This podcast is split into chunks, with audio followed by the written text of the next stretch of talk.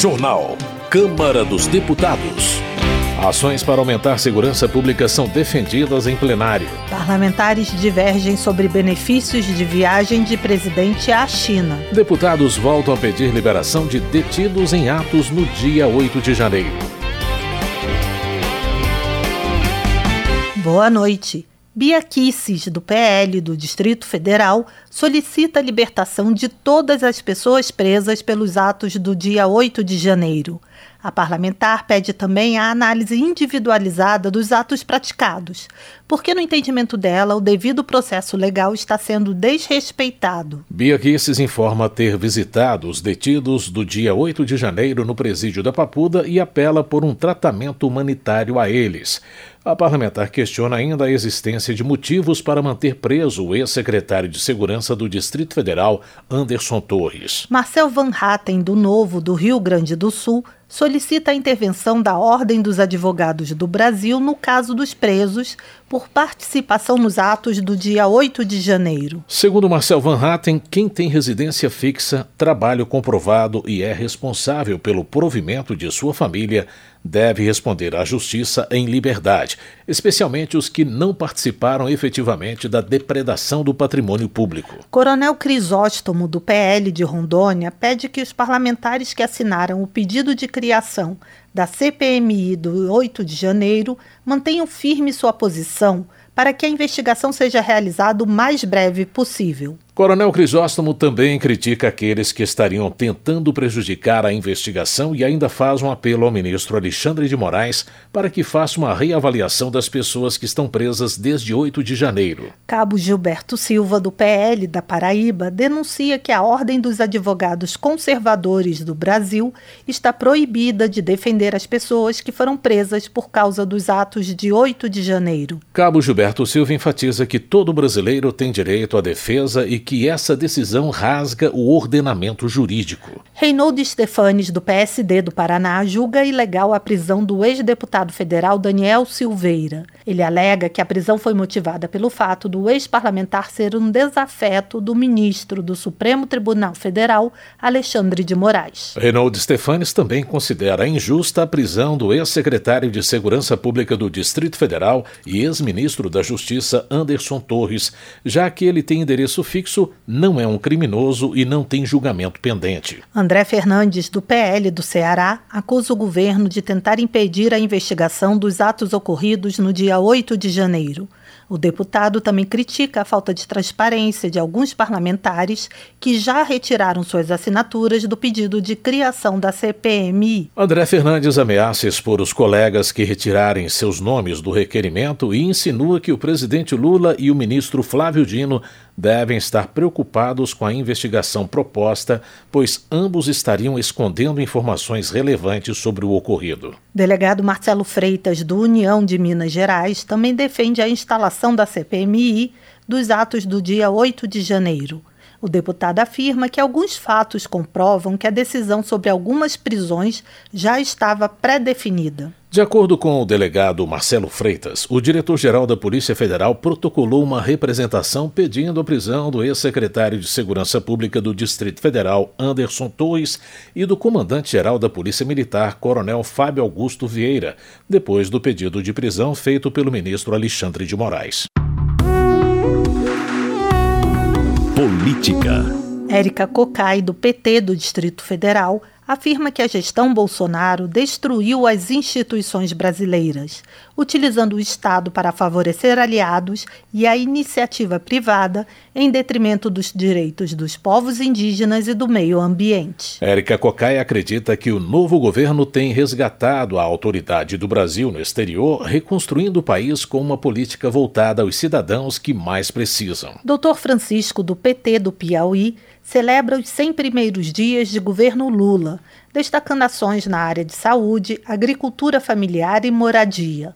Ele afirma que o planejamento governamental tem priorizado as pessoas vulneráveis e a geração de emprego e renda. Dr. Francisco ressalta o programa para reduzir filas no Sistema Único de Saúde, a volta do Mais Médicos em nova formatação, o resgate do programa de aquisição de alimentos e a retomada do Minha Casa Minha Vida. Jorge Sola, do PT da Bahia, comenta que enquanto o governo atual se preocupa com políticas públicas para melhorar a vida da população, o ex-presidente Bolsonaro foi responsável pela destruição de direitos sociais, trabalhistas, previdenciários e humanos. Jorge Sola também defende projeto que permite a recontratação de profissionais no programa Mais Médicos para atender a população indígena. Benedita da Silva, do PT do Rio de Janeiro, considera que os 100 primeiros dias do governo Lula revelaram que o Brasil voltou a incluir os pobres no orçamento com o Bolsa Família e o salário mínimo digno. Benedita da Silva argumenta que já nos primeiros dias o presidente recriou ministérios fundamentais para atender a população com políticas públicas permanentes. Ela enfatiza que todas as ações do governo buscam melhorar a vida da população, tanto em termos sociais quanto econômicos. Jaque Rocha, do PT do Espírito Santo, exalta a ida de ministros do governo Lula a diversas comissões da Câmara. Para ela, a presença de representantes do governo federal no Congresso demonstra respeito ao parlamento brasileiro e simboliza a busca do diálogo e da reconstrução de pontes, pelo fim da cultura do ódio no país. Jaque Rocha ressalta a participação da ministra da Saúde, Nízia Trindade, na Comissão da Mulher para falar sobre o Programa Nacional de Equidade de Gênero, Raça e Valorização das Trabalhadoras no SUS. Na opinião de Sargento Gonçalves, do PL do Rio Grande do Norte, os 100 dias do atual governo têm prejudicado a população mais humilde com o aumento dos preços dos produtos básicos e dos combustíveis. Sargento Gonçalves também acusa o governo federal de tentar impor censura às redes sociais e atentar contra vários direitos fundamentais do povo brasileiro. Roberto Monteiro, do PL, está preocupado com a situação dos hospitais federais localizados no Rio de Janeiro. Ele anuncia que uma comitiva de integrantes da Comissão de Saúde da Câmara irá às unidades de saúde do Estado para fiscalizar as condições. Roberto Monteiro também critica a postura do presidente da República nos 100 primeiros dias de governo. Ele acusa Lula de estimular a polarização política que, segundo o deputado, impede o progresso do país. Abílio Brunini, do PL do Mato Grosso, contesta a representação apresentada pela vice-líder da Federação Brasil da Esperança, a deputada Jandira Fegali, pedindo que a deputada que acusa outro parlamentar de assédio seja investigada por fake news. Na opinião de Abílio Brunini, a deputada que supostamente foi assediada não tem recebido o apoio das parlamentares de esquerda por ser bolsonarista. O congressista solicita a apuração rigorosa do caso. Antônio Carlos Rodrigues, do PL de São Paulo, informa que a Comissão de Viação e Transporte convidou o advogado-geral da União, Jorge Messias, e o ministro de Portos e Aeroportos, Márcio França, para esclarecerem a revogação de portaria da AGU que regulamentava o uso de precatórios para pagamentos a entidades e órgãos federais. Antônio Carlos Rodrigues explica que precatórios são títulos que dão ao portador o direito de cobrar a quitação de uma dívida do poder público. Na opinião do parlamentar, não é possível usar estes papéis para pagar outorgas de delegações de serviços públicos. Relações Exteriores Valmir Assunção, do PT da Bahia, parabeniza Dilma Rousseff pela posse como presidente do Banco do BRICS, uma instituição financeira de fomento organizada por Brasil, Rússia, Índia, China e África do Sul. Valmir Assunção lembra a relevância do Banco do BRICS para os seus países fundadores. De acordo com o deputado, na nova função, Dilma vai poder trabalhar para diminuir a desigualdade social no Brasil. Raimundo, PT do Rio de Janeiro, destaca as relações internacionais costuradas pelo presidente Lula com a China com a possibilidade de trazer investimentos, empregos e tecnologia para o Brasil. Raymond realça a maratona feita por Lula com a intenção de retomar o papel de destaque que o país tinha anteriormente. Segundo o deputado, o presidente se preocupa com o desenvolvimento, com o crescimento econômico e com a criação de empregos para que o povo possa viver com dignidade. Rogério Correia, do PT de Minas Gerais, destaca a viagem do presidente Lula à China e a posse da ex-presidente Dilma Rousseff como presidente do Banco dos BRICS, como positivos para a política internacional brasileira. Rogério Correia também destaca a ida de ministros e ministras à Câmara dos Deputados para apresentar as perspectivas do governo acerca do combate à fome, da retomada da geração de emprego e renda e em defesa dos direitos humanos. Helder Salomão, do PT do Espírito Santo, alega que, graças ao presidente Lula, o Brasil sai do isolamento a que foi sujeitado pela política internacional de Bolsonaro e volta a ser protagonista entre os BRICS, em toda a América do Sul e no mundo. Helder Salomão acrescenta que o isolamento trouxe prejuízos para a indústria, para o comércio e para o desenvolvimento do país, impactando na arrecadação de impostos e na geração de empregos. Luiz Felipe de Orleans e Bragança, do PL de São Paulo, faz uma análise crítica dos acordos internacionais que a China celebra, destacando que, apesar de serem benéficos em um primeiro momento, eles podem estabelecer âncoras que tornam os países efetivas colônias. Nesse sentido, Luiz Felipe de Orleans e Bragança teme pela visita de Lula à China e ressalta a importância de se preservar a soberania do Brasil, mantendo bons acordos comerciais, mas sem ser politicamente influenciado por outros países. Economia.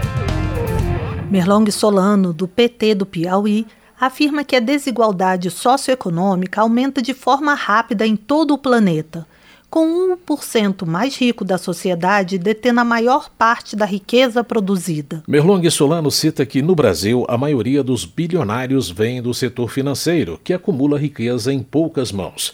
O deputado acredita que a solução para a desigualdade está na política econômica, fiscal e monetária de um país, além de uma taxa de juros que não prejudique o desenvolvimento econômico e produtivo. Pompeu de Matos, do PDT do Rio Grande do Sul, volta a reivindicar a aprovação de projeto que garante o pagamento do 14º salário para aposentados e pensionistas. Pompeu de Matos ressalta que muitas famílias dependem da ajuda dos aposentados para colocar comida na mesa, o que agrava ainda mais a situação.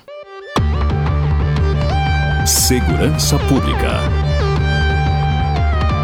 Preocupado com a segurança nas escolas, defensor Estélio Denner, do Republicanos de Roraima, sugere a criação de uma comissão especial para regulamentar fatos de natureza administrativa, penal e civil sobre o tema. Defensor Estélio Denner cobra do governo estadual a implementação de medidas urgentes, como a presença de profissionais de psicologia e assistência social nas escolas. Kiko Seleguin, do PT de São Paulo, afirma que o ataque à creche em Blumenau, que matou quatro crianças, não pode ser tratado como um evento isolado uma vez que nos últimos 20 anos houve pelo menos 24 casos semelhantes no país. Kiko Seleguin argumenta que a solução para esse tipo de problema passa pelo apoio do governo federal às cidades, que muitas vezes não têm guardas municipais ou capacidade de apresentar soluções na área da tecnologia. Dr. Zacarias Calil, do União de Goiás, convoca todos os parlamentares a se debruçarem sobre a questão da violência nas escolas. De acordo com o congressista, o assunto tem gerado pânico entre as comunidades escolares. Dr. Zacarias Calil aponta o bullying como um dos principais motivadores para os massacres em escolas. Na opinião do deputado, é preciso combater esse tipo de intimidação e criar canais de denúncia e aplicação de sanções educativas a agressores, além de envolver as áreas de saúde, segurança pública e assistência social no enfrentamento da violência nas escolas. Alfredinho, do PT, demonstra preocupação com o aumento da violência nos bairros do Grajaú, Parque das Nações e na zona sul da cidade de São Paulo. O deputado reconhece a falta de estrutura para as corporações, mas afirma que, em alguns casos, há suspeitas de que policiais estejam se recusando a atender ocorrências por motivos ideológicos. Alfredinho avalia que é preciso discutir essas questões com o secretário de Segurança Pública de São Paulo, juntamente com representantes da comunidade. Ele afirma que é inadmissível envolver ideologia política para justificar o não cumprimento do papel da Polícia Militar. Desenvolvimento Regional. Sidney Leite, do PSD do Amazonas, sugere a criação de um grupo de trabalho envolvendo a Câmara, o Senado, governadores e ministérios para discutir a regularização fundiária e a política de desenvolvimento econômico no sul do Amazonas, do Acre e de Rondônia. Sidney Leite menciona os desafios enfrentados por toda a região norte, como déficit habitacional, falta de saneamento básico, baixo investimento em pesquisa, dificuldades para o cultivo da terra e aproveitamento dos potenciais do bioma amazônico. Roberto Duarte, do Republicanos, se solidariza com os produtores rurais e madeireiros do Acre. O deputado argumenta que as leis ambientais são prejudiciais à produção agrícola e pecuária no Estado, porque permitem a utilização da terra em apenas 20% das propriedades. Segundo Roberto Duarte, a legislação ambiental impede o desenvolvimento da região amazônica porque a produção agropecuária é o principal pilar econômico do Acre. Damião Feliciano, do União, parabeniza a distribuidora de energia elétrica Energisa Paraíba pelo recebimento do Troféu de Prata na premiação nacional oferecida pela Fundação Nacional de Qualidade. Segundo o parlamentar, o prêmio é oferecido a empresas que se destacam por sua excelência em gestão. Damião Feliciano destaca que a Energisa Paraíba tem sido fundamental para o desenvolvimento econômico e social da região Nordeste. De acordo com Luiz Lima, do PL, a migração de voos do aeroporto do Galeão para o Santos Dumont é resultado de anos de negligência do poder público do Rio de Janeiro em relação à infraestrutura. Segundo Luiz Lima, tanto a situação precária do Galeão quanto a falta de segurança na cidade carioca tem impactado diretamente na economia e no bem-estar dos cidadãos e turistas. Emidinho Madeira, do PL de Minas Gerais, reclama das condições de tráfego da BR-464 entre São João Batista do Glória e Delfinópolis. Após reunião com representantes do DENIT, ele pede esclarecimentos à empresa responsável pela manutenção da rodovia, que não é pavimentada. Emidio Madeira afirma que as más condições da estrada prejudicam o escoamento da produção agrícola da região. O parlamentar menciona que alguns produtores precisam arrastar caminhões e carretas pela rodovia. Marcelo Crivella, do Republicanos, destaca a decisão do Tribunal Regional Federal que inocentou o ex-governador do Rio de Janeiro, Luiz Fernando Pezão, e questiona quem irá pagar pelas acusações sofridas pelo político e sua família. Marcelo Crivella propõe a elaboração de um projeto de lei para evitar que líderes políticos passem por situações semelhantes o deputado pede uma reparação pública por parte dos magistrados, promotores e procuradores envolvidos no caso de Luiz Fernando Pezão. Homenagem. Luiz Couto, do PT da Paraíba, cumprimenta todos os jornalistas, especialmente os do seu estado, pelo Dia Nacional da Categoria. Ele solicita a aprovação da proposta de emenda constitucional, cujo objetivo é restabelecer o diploma de graduação em jornalismo como critério único e impessoal para a atuação profissional. Luiz Couto agradece ainda à ministra da Saúde, Nízia Trindade, por disponibilizar 57 vagas do programa Mais Médicos para atender 42 municípios da Paraíba. Saúde. Giovanni Cherini, do PL do Rio Grande do Sul, informa que a Comissão de Saúde da Câmara deve solicitar a vinda da ministra da Saúde, Nízia Trindade, para esclarecer informações a respeito da segurança da vacina AstraZeneca. De acordo com Giovanni Cherini, o país gastou milhões de reais em pesquisas sobre o imunizante e é preciso explicar à população a respeito da eficácia e se há possibilidade de a vacina provocar efeitos colaterais. Educação. Professora Luciene Cavalcante, do PSOL de São Paulo, denuncia que prefeitos e governadores descumprem sistematicamente o piso nacional do magistério, que é uma lei de 2008. A deputada reforça que esses recursos são repassados pela União e cobra uma fiscalização mais rigorosa do Ministério Público Federal e do Tribunal de Contas da União. Professora Luciane Cavalcante comunica que apresentou um projeto que torna crime de improbidade administrativa o não cumprimento do piso nacional profissional. Ela argumenta que não se pode defender a educação sem valorizar os profissionais do setor. Termina aqui o jornal Câmara dos Deputados, com trabalhos técnicos de Everson Urani e apresentação de José Carlos Andrade e Mônica Tati. Uma boa noite para você. Ótima noite. A Voz do Brasil retorna amanhã. Você ouviu A Voz do Brasil. Boa noite.